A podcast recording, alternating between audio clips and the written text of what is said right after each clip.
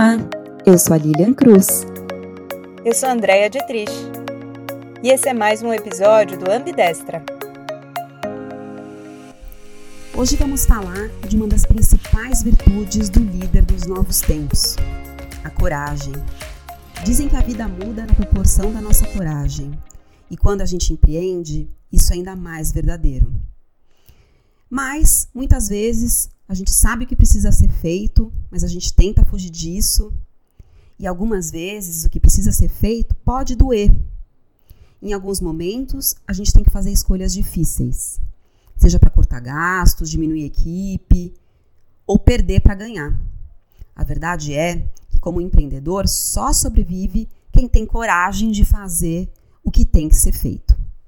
Nossa convidada de hoje é a Vanessa Sandrini que é atualmente executiva do grupo JHSF e foi diretora-geral do grupo Rondelli. Viveu no auge dos seus 40 anos entre Bahia, Espírito Santo e São Paulo. É varejista raiz, com 26 anos atuando em grandes empresas como o Grupo Pão de Açúcar, Leroy Merlin, Grupo Saint-Marché e Italy. Ela é presidente do Instituto Mulheres do Varejo, MDV, idealizado e fundado em 2018 junto com a Fátima Merlin que também são apoiadores da ONU Mulheres, focada em promover inclusão e diversidade. Ela é escritora do livro Ciência e Arte dos Sabores, além de ser coautora do livro Mulheres do Varejo, junto com 50 principais executivas do setor. E aí eu tenho o privilégio aí de estar junto com elas dentro desse livro, dessa obra aí super bacana. No momento da pandemia do Covid-19, idealizou junto com outros executivos seniors a startup CGV, que é Conselho de Gestão de Varejo, focada em empresas médias brasileiras que precisam de apoio. Bem-vinda, Vão, prazer ter você aqui. Obrigada, meninas, obrigada, Didi, obrigada, Lilian, um prazer estar aqui com vocês. Eu fico com medo se eu chamo de Didi ou de Andréia, mas é que são tantos anos de Didi que... Didi! Eu, eu, é, eu fico achando muito formal chamar de André. Também acho. Bom, bem-vinda, Vanessa. Que prazer ter você aqui hoje com a gente, né? E que surpresa que foi saber que você tem 26 anos de carreira e tão jovem, né? Quanta coisa já aconteceu. Conta um pouquinho, né, sobre essa sua jornada de evolução, sobre a sua jornada de transformação. Né, a Didi já falou um pouquinho pelas suas passagens, mas aí nas suas palavras conta pra gente um pouco essa trajetória. Eu, eu cresci um bairro de classe média de Santo André, do ABC Paulista. Eu sou caçula de uma mãe que eu falo que é economista do lar, uma educadora dos seus filhos, que se dedicou a mim a minha irmã profundamente a transmitir valores em tempo integral. Meu pai ele é administrador, ele é um especialista na área têxtil, um cientista, workaholic, criativo, é, que no auge dos, 50, dos 65 anos voltou para aprender as ferramentas de Excel e etc. E até hoje, aos 77, trabalha mesmo tendo um câncer, é incrível. Então, eu tenho um, eu tenho uma, um DNA é, e uma estrutura familiar que me permitiram muito do que eu sou hoje. E eu fui uma garota comum, eu vivi em uma casa comum, uma aluna acima da média. Eu amava nadar, amava filosofia e espiritualidade, mas eu odiava educação física. Essa entrou depois na minha vida. Meu corpo era ótimo, era perfeito, mas eu odiava fazer educação física na escola, era só natação mesmo. Eu empreendi muito cedo, eu comercializava produtos na escola, e, isso veio, acho que a veia varejista nascendo ali. E eu sou esposa do Paulo, eu sou mãe de coração da Antônia e eu sou apaixonada por pessoas, conexões, espiritualidade e alimentação. A minha trajetória, Lilian e Didi, ela começa é, num momento muito singular. Em 94 acontecem perdas financeiras familiares. Eu saio de um colégio de classe média é, e ingresso num curso técnico de nutrição. Então, novos amigos, uma nova vida, e a vida profissional se abre para mim. Então, em 94, eu estava com 14 anos, minha vida mudava e eu não imaginava e nem sonhava de chegar até aqui. É, para dar certo, construir, ter, ser, ser bem-sucedida, eu precisava estudar e ser minimamente boa e respeitada naquilo que eu fazia. E o que é certo é sempre teve direcionando a minha trajetória. Eu procurei estar perto de pessoas sempre inteligentes e pessoas que poderiam adicionar naquela minha estrutura pessoal. Então eu começo ali em 1994 de área de nutrição, aí em 1997 eu caio no grupo Pão de Açúcar num anúncio escrito precisa-se de técnico em nutrição em supermercado. E ali começa a minha carreira no varejo e essa carreira ela não acaba mais. Nessa jornada é, pelo grupo Pão de Açúcar foi uma escola por dois por duas passagens, a primeira de 14 anos, a segunda mais dois anos e um ciclo de ao todo de GPA de 16 anos. Fiz minha faculdade, meu MBA, segundo MBA, fiz o curso de liderança com a Bílio. É, enfim, uma, o GPA é uma escola e ele te permite se transformar. Então eu não, eu não deixei que os obstáculos eles fossem intransponíveis, mas uma coisa que eu acho que fica bem, é bem importante da gente registrar aqui nesse momento é que eu fui até a carreira de gerente sem encontrar obstáculos. Eu fiz pelas minhas próprias pernas. Eu tive pessoas, líderes muito bacanas ao longo dessa história, mas eu não vi tantos obstáculos. Eu não vi o, o tanto machismo, eu não vi. Eu, eu achava, inclusive, que ele nem existisse. Assim, eu achava que ele era algo que acontecia para algumas pessoas, o preconceito, o machismo, que se permitiam passar, sabe? eu, eu me sinto envergonhada até de dizer isso, mas eu não vi até a carreira gerencial. Mas quando eu chego na carreira gerencial, eu de fato percebo que começa a ficar mais difícil. Então, entre ser gerente pleno e gerente sênior, foi um, uma abraçada maior. E entre ser gerente sênior e diretora, é, parecia intransponível um quase que um esforço hercúleo para que aquilo acontecesse.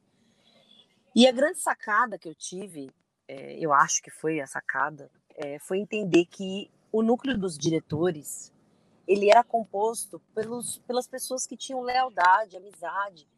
Então, a, as relações elas eram tão ou quanto mais importantes do que a parte técnica para ser diretor. E, em geral, como todo esse board é feito de homens, ser mulher é, passa a ser um obstáculo. Eu vejo que eu lidei até ali, é, até a carreira gerencial, me espelhando em características masculinas. Eu usei a administração clássica ao meu favor. Mas quando eu cheguei lá, eu pensei, se eu continuasse a ser uma mulher concorrendo com homens, uma mulher com características da administração clássica, que usa né, de habilidades masculinas, eu já perderia de largada, porque eles são homens. Então, eu não, eu, eu, eu percebi que aquilo não iria me levar para o próximo estágio. Então, ali eu encontro a necessidade de me reconectar com a minha essência, com a, com a minha feminilidade. Então eu, eu pensei que se eu tivesse os meus atributos, a minha essência raiz, para adicionar como diretora, eu seria um diferencial. E foi o que eu fiz. Eu comecei a resgatar a minha essência, a deixar de lado as características que me trouxeram até ali, né? Me vestir de uma líder humanista.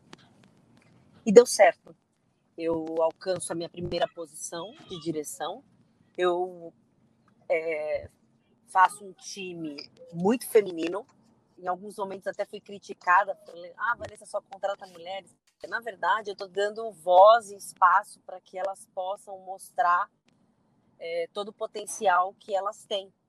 Então, dei espaço para mulheres que há anos eram coordenadoras e não conseguiam ser gerentes, ou mulheres que eram gerentes de cadeiras muito pequenas uh, ocuparem cadeiras maiores. Empoderei essas mulheres, entendendo que é, vida pessoal e profissional é uma, é uma coisa só, elas, elas colidem, né? Não existe sou um ser profissional, sou um ser pessoal. Essas mulheres têm uma entrega é, muito dedicada, com muita disciplina, com muito foco. Então, são características distintas dos homens. É, adiciona as equipes com criatividade, com muita coragem. É, são equilibristas, porque é, o ato de terem filhos, casa e trabalho, isso as torna né, é, um, um, grande artista para conseguir fazer tudo que elas fazem. Então, é, dei, dei, dei voz a essas habilidades. E nós conseguimos fazer coisas neste primeiro projeto de diretoria com este time que, que muitos reconhecem que não se faria em 10 anos. Então, foi um, pro, um projeto de dois anos que nós fizemos entregas muito superiores. Porque elas se sentiram parte de algo maior.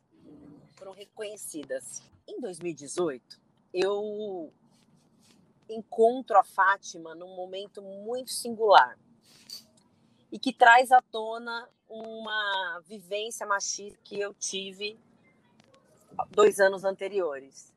Tive uma funcionária da minha equipe que estava sofrendo agressões em casa. Hum.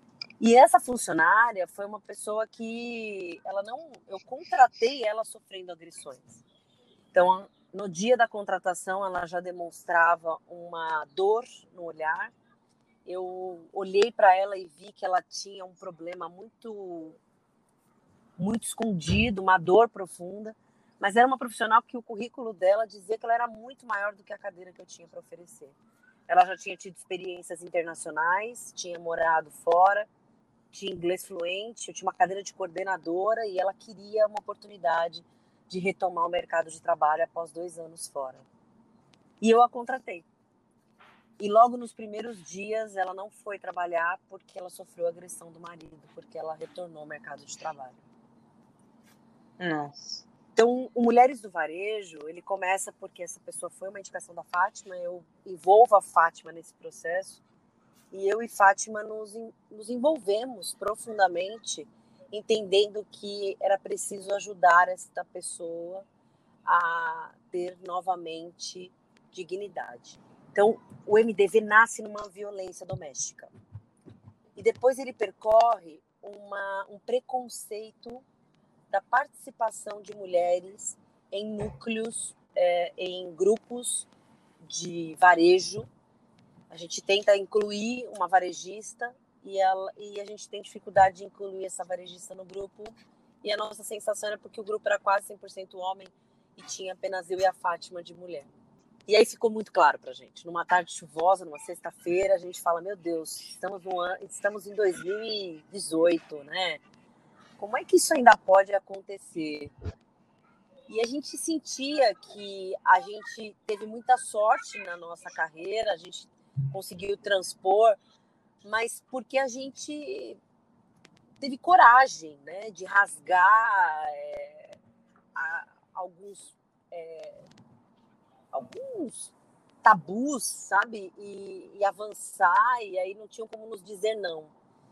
E a gente imaginou que isso poderia estar acontecendo com outras mulheres e que a gente precisava juntar essas mulheres num grupo só. Era um grupo de WhatsApp despretensioso, ele nasce em 2018, com o desejo de conectar essas mulheres todas para que a gente pudesse trocar informações e tentar diminuir o peso dessa ancestralidade que diz que mulheres não se ajudam daquele dia até o dia de hoje são sete pesquisas relacionadas ao ambiente profissional e à diversidade. Então, ao longo disso, uma participação em diversos eventos. Nós fizemos mais de 10 eventos, contamos com a participação, chegamos a eventos com 200 pessoas, uh, eventos online nesse momento de pandemia. Eu assinei as webs da ONU, somos parceiras da ONU Mulheres, do programa ONU Mulheres. E como diretora-geral na Bahia, tive a oportunidade de assinar o protocolo uma da primeira empresa média varejista a assinar o Pacto Global uh, e primeira empresa no Nordeste. Então, quantas oportunidades nós não temos? Olha só. Maravilhoso. Hoje somos 7 mil mulheres que seguem o grupo Mulheres do Varejo. Alguns frutos importantes Mulheres do Varejo têm hoje um livro em andamento, que a Didi, com muita honra, está lá conosco, hum. com sua história. Mas temos histórias de muitas mulheres em diversas gerações, uh, para dizer que tem muito ainda para ser feito para corrigir esses 200 anos de equidade de gênero, que é o que os números demonstram. Você tem números da Will, tem números da McKinsey, e todos eles falam que passa de 200. Não é um número é, fictício. Nós temos Uau. uma parceria com a HSM que nos cedeu é, como é, a plataforma deles para formação de mulheres. Temos patrocínios de grandes empresas que nos apoiaram até aqui, como Três Corações, Seara, é, que entenderam é, que tinham algo maior. E em janeiro foi necessário transformar o MDV em instituto. Então, somos hoje um instituto uh, voltado ao equilíbrio no mundo corporativo. Então, não é um grupo só de mulheres, mas através das mulheres, a nossa intenção é dar voz a todo aquele que sente uh, excluído ou de alguma forma não incluído na, na sociedade. Porque minha grande inspiração é Malala, sabe, meninas? E ela diz assim: é impossível prosperar quando deixamos metade das pessoas para trás. E num mundo, em um varejo, que resultado é o foco, do, é o capitalismo, é impossível deixar metade das pessoas para trás. Minha ida para a Bahia, eu acho que ela é uma mistura de coragem, ousadia e não saber. Porque eu queria muito conhecer a realidade de outros estados. Eu queria muito parar de dizer aquela mentira, né? Eu fui diretora nacional, eu fui gerente nacional, sem ter vivido uma mentira, né? Super bem contada que a gente dá, fala para os headhunters, para quem eles contratam. Eu queria ser de verdade, eu queria ser brasileira de verdade. Fui presenteada com uma surpresa que foi a Bahia e o Espírito Santo. Fiquei lá por quase dois anos, dirigindo uma empresa alguns falavam assim para mim: Nossa, você escolheu o símbolo mais forte para MDV, né? Porque o Nordeste ele, ele traz consigo uma ideia de machismo, é, uma ideia de preconceito muito forte. Então, assim, ele era o prato cheio, né, para o MDV. De verdade, isso não passou pela minha cabeça, mas com certeza foi lá que eu encontrei é, muitas pessoas, pessoas de bem, pessoas que se esforçam, pessoas que têm no trabalho a sua é, maior, maior forma de mudar de vida. E são pessoas é, muito simples, entregando muito acima do esperado. Eu procurei dar a eles ainda mais dignidade e ainda mais formação. Então, promovi desenvolvimento pessoal e profissional com executivos de São Paulo, uma troca de sinergia para que eles pudessem se sentir parte do varejo brasileiro. E foi incrível o que aconteceu. É, eles dizem que eles se transformaram, mas quem se transformou fui eu. E estou à frente aí de um novo, novos projetos no, no grupo JHSF. Tudo muito ainda recente, muito embrionário. Muito bom, linda Linda jornada, Van, e é legal que você representa bastante aqui a, o, o, corporativo, as transformações e o intraempreendedorismo, né, dentro da corporação. Então, de você mesmo construir a sua própria jornada, né? Então, acho que no episódio, é, na primeira temporada, a gente falava muito sobre empreendedorismo, você criando novos negócios, e você representa aqui o empreendedorismo da sua própria jornada, da sua própria carreira, seja ele dentro ou fora da, de uma grande organização, né?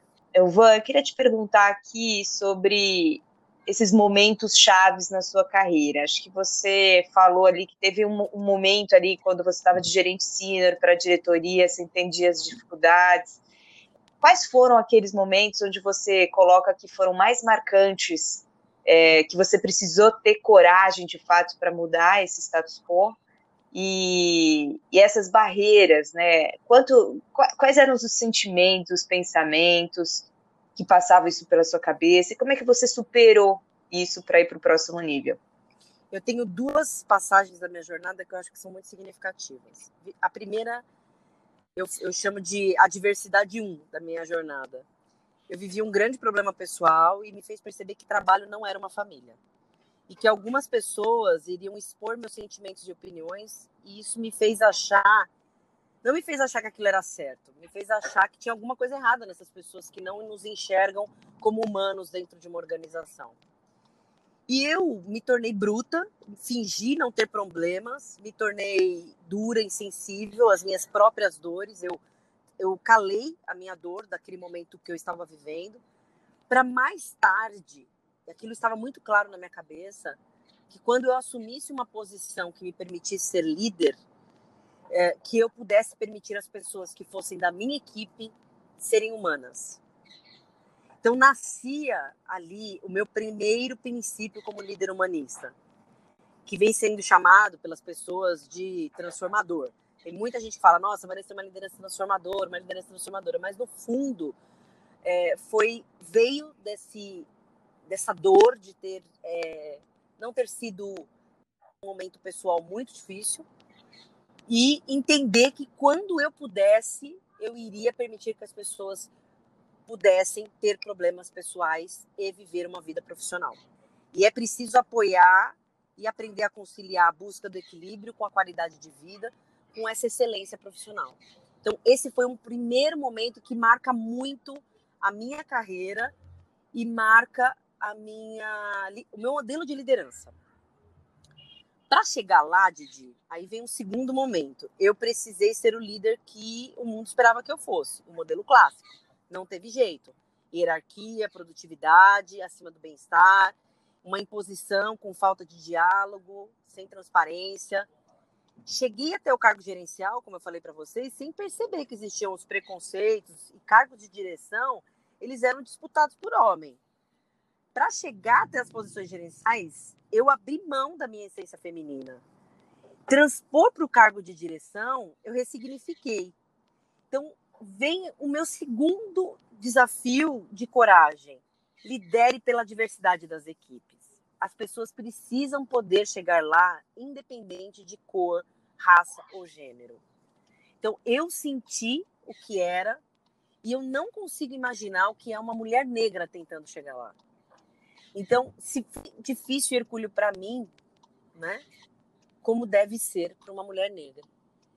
E aí vem o meu segundo momento transformador, que eu eu printo isso na minha carreira, que é a diversidade é, como força é, profissional.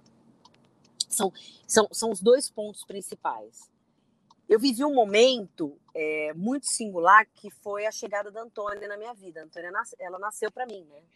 E quando a Antônia nasce para mim, você percebe que você inspira uma pessoa a ser alguém melhor.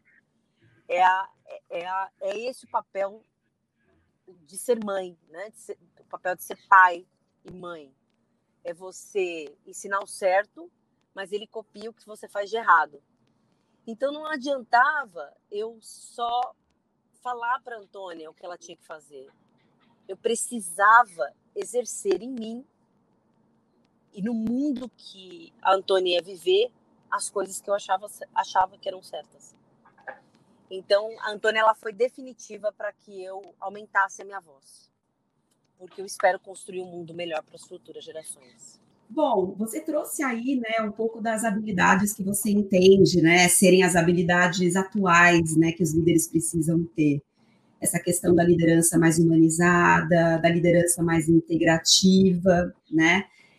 Conta para a gente um pouco o que você entende, então, que são essas novas habilidades e se você sabe dizer, assim, de quais são algumas ferramentas que podem ajudar na formação desse perfil de líder mais atual. Olha, a primeira coisa para mim, assim, eu tenho três princípios que são hoje, ao auge dos meus 40 anos, que eu elegi como os imprescindíveis para minha vida: transparência, confiança e lealdade. Sem esses três, não tem equipe, não tem empresa, não tem time, não tem entrega. Então, esses são os três princípios que, que me norteiam. Eu acho que as pessoas precisam ter os seus próprios princípios que, que, que te norteiam, porque quando você vai escolher a empresa que você vai trabalhar, se os seus princípios estão alinhados a essa empresa, não haverá dor. E a empresa que vai contratar também precisa estar alinhada aos princípios de quem contrata, para que tenha menos impacto na gestão da mudança. A gestão da mudança não é necessária, ela acontece de forma tão natural porque os princípios estão alinhados. Então, essa primeira, acho que essa parte é, é, quase que uma, é, é, é um pré-work, sabe? Para começar. Minha primeira dica é exponha francamente seus pensamentos. É, exige coragem, mas exponha francamente seus pensamentos. Dialogue com respeito e esteja propenso a mudar de opinião e entenda isso como um aprendizado. Então, o ato de você expor não significa que você é dono da razão. Significa que você tem uma opinião, que você consegue emiti-la, mas que você também está propenso a aprender com o outro. Estabeleça um consenso, assim, de forma que você possa solucionar impasses. Sempre assim, pensando, tem uma autoridade clara, entende? Assim, é, você tem que entender quem é a hierarquia naquela organização. E use o respeito para te nortear naquilo. É, todos devem seguir é, a vida como se fosse um retrovisor. Então, errou. Pega o retrovisor e usa ele para olhar para trás como pequenininho. E olha para frente com a quantidade de possibilidades que você tem para ressignificar os erros que você cometeu. As pessoas não precisam gostar de tudo, mas precisam saber que tem um ambiente justo. E nós somos parte da construção deste ambiente justo. Aceita a realidade e lide com ela. Tem coisas que a gente vai ver e elas não são perfeitas. A gente lê os livros de transformação, de líder do futuro, aí a gente se inspira nessas empresas, né? nessas super empresas é, Google, ah, como o Facebook faz, as empresas da nova geração. Gente, assim, uma coisa é o que está escrito nos livros, nas revistas, outra coisa é a vida real. Então a gente vai ter que aceitar a nossa realidade e lidar com ela. E ter a mente aberta e expandida para se adaptar àquilo que não vá ferir os seus princípios é muito importante compreender que os circuitos são feitos de pessoas muito diferentes. E quando você compreende isso e usa da escuta mais do que da fala, isso também é uma ferramenta de sucesso para a liderança. Eu julgo que é muito importante tomar decisões de maneira bem eficiente e que os grandes líderes do futuro são aqueles é, que têm agilidade de tomar decisões. E eu acho que momentos como o da pandemia eles só irão aumentar daqui para frente. Seja ágil. E eu penso que a gente tem que trabalhar para inspirar. É, a gente tem que ser para as pessoas aquilo que a gente imagina que um mentor é para gente. E aí tudo isso fica mais fácil, independente da cadeira que a gente senta, da cadeira que a gente ocupa. É, eu acho que são essas as, principais ferramentas que eu, que eu tenho. Muito bom, muito bom. Ô Van, falando um pouquinho aí da, da bandeira, né, da diversidade, que acho que você falou bastante, como é que você vê esse tema acontecendo hoje nas organizações e quais são os pontos chaves que você acha que as líderes, né, os líderes dessas organizações têm que olhar para fazer essa diversidade acontecer de fato? Olha, Didi, assim, a, a diversidade ela está acontecendo, ela está mudando, ela está mudando o seu status agora. A gente estava do nível zero para o nível um. O nível zero era a gente saber que precisava ser diverso, e o nível um é a gente falar o tempo inteiro de diversidade. Até que, como cigarro, seja uma vergonha fumar. Então vai chegar um momento em que, de tanto a gente falar, a consciência daqueles que não olham para a diversidade vai expandir e eles vão continuar não acreditando, tá? Mas eles terão vergonha serem preconceituosos ou de não serem inclusivos. Mas eu não posso dizer a você que nós estamos no melhor momento ainda da sociedade. É impossível você olhar para os números e falar que faltam 250 anos para a gente ter equilíbrio, equidade. A gente está muito longe, tem muito para fazer.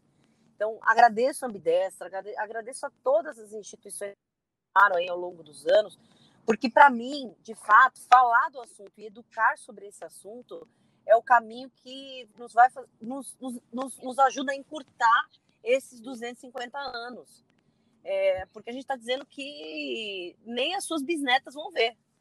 Tem muito para fazer. Uhum. Então, a diversidade real, embora eu fale dela, eu escolhi falar dela, eu escolhi aumentar o tom, meu tom de voz para levantar esse véu da ignorância e a gente diminuir, mudar esse ponteiro o mais rápido possível. Mas ele ainda está distante de ser mudado. Dentro das organizações, ele ainda é uma falácia, muito bem contada, naquelas que tem ONU, que tem protocolos, que está por trás são humanos e são esses humanos que precisam aplicar a diversidade de fato. E com o que, que você colocaria aí como dicas? Comecei, começar por um comitê, começar por analisando seus próprios números. Como é que dá esse primeiro passo aí para conseguir levantar primeiro, essa bandeira dentro O primeiro passo, assim, conheça seus números. Assim, a hora que você olhar uhum. e seus números, quantos negros eu tenho na liderança são homens, quantos negros eu tenho são mulheres. A hora que você escancara isso, é, fica evidente, Didi. É, uhum. Quantas mulheres na liderança e quantas são de marketing RH? Põe as uhum. outras áreas, quantas são? Então, a hora que você escancar os números, a primeira é o primeiro momento. O segundo é o que, que eu faço com isso? Como eu mudo o ponteiro da minha empresa? Escreva ações reais, ações verdadeiras que possam mudar o ponteiro. Bom, e fechando aqui um pouquinho o nosso papo, né? Se você pudesse começar tudo de novo, olhando para trás aí na sua história, tem alguma coisa que você faria diferente? Não faria nada diferente. É, minha história foi uma história de erros e acertos, não planejada. Eu não sonhei para chegar até aqui e continuo não sonhando.